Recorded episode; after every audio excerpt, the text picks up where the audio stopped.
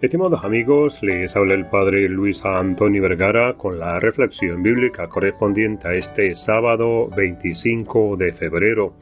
El Evangelio está tomado de San Lucas capítulo 5 del 27 al 32.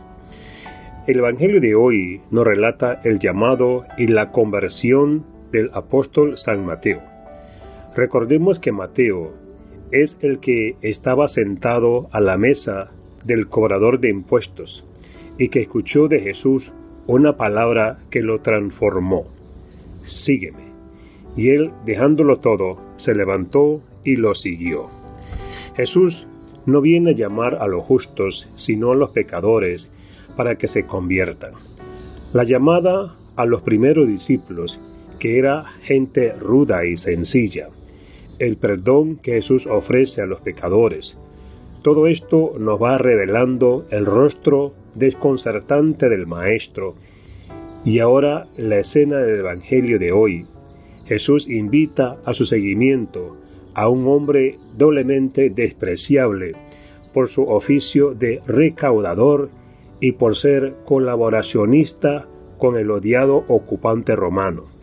Pero nada se impone ante el amor del Señor. Nada puede apartarnos de su amor.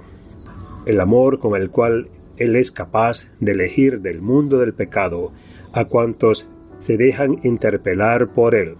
Así lo hizo Mateo. Deja todo, se levanta y lo sigue. En este dejarlo todo, levantarse y seguir a Jesús, se muestra que Mateo resucita a una vida nueva a partir de su encuentro con Jesús comienza a seguir a Jesús por los caminos de la misión.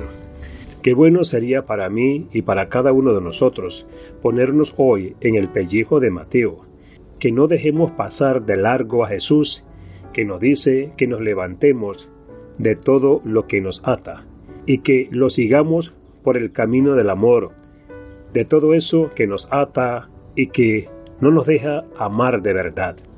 Eso que no nos deja ser felices de corazón. Eso que no deja que nuestro corazón se sienta lleno, repleto del amor de Dios y del amor hacia los hermanos. Por eso Jesús hoy nos mira con amor y misericordia, como miró a Mateo, y yo pienso que nos tenemos que sentir como Él, para poder vivir la fiesta del perdón. Que Dios les bendiga a todos.